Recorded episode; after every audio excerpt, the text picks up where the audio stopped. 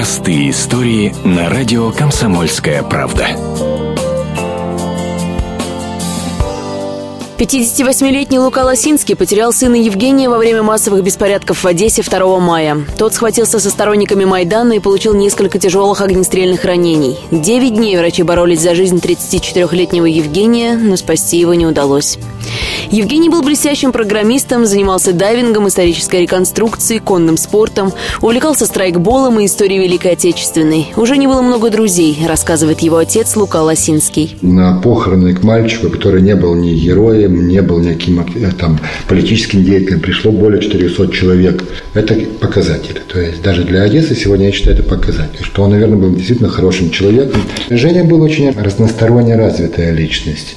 Это не потому, что я как бы своего сына хвалю, это как бы видно и по соцстранице, по всему. Женя занимался и дайвингом, и конным спортом, историческим фехтованием. Женя был воспитан в духе патриотизма к своему народу, к Одессе. Евгений не был активистом антимайдана и на митинги не ходил. Но 2 мая ситуация в Одессе обострилась до предела. Женя решил выступить против сторонников государственного переворота. Вместе с товарищами по историческому фехтованию он надел шлем, прихватил сувенирную булаву и деревянный щит. Но вреда он никому причинить не хотел, уверен его отец Лука. Женя не шел убивать. Женя 6 лет занимается охотой. У Жени достаточно большой арсенал оружия дома. Официального оружия, есть автомат Калашникова, винтовка. У Жени был э, титановый доспех успех от рыцарского э, фехтования, ну, если бы он его одел, я надеюсь, что он бы выжил.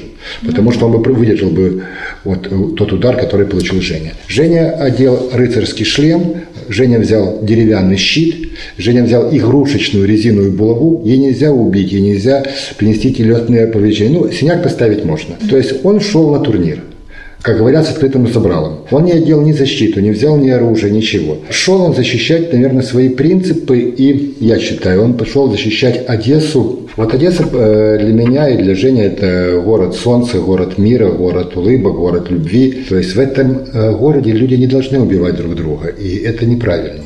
Однако доспехов в тот день на Жене не было. С тяжелыми огнестрельными ранами его отправили в больницу. На лечение требовалась огромная сумма. Близкие Жени обратились за помощью к знакомым и незнакомым людям через интернет. Деньги присылали с Украины, из России, Прибалтики и даже США. Всего на счет пришло около 300 тысяч рублей. Но, как это часто бывает, деньги решают далеко не все. Спасти Женю не удалось. В семье Лосинских решили, что эти средства смогут помочь другим. На них Лука закупил оборудование для городской больницы номер 11 в которой спасали его сына. Денег хватило на электрокардиограф, оборудование для исследования крови и компрессоры для искусственной вентиляции легких. А на остаток купили телевизор для детской больницы. Но это еще не все. На лечение Евгения выделяла деньги даже областная администрация. Эти 200 тысяч гривен пойдут на нужды хирургического отделения. «Я верю, что душа моего сына витает где-то рядом», — говорит отец. «Деньги, которые собирали для него, помогут спасти чью-то жизнь». Женя бы одобрил.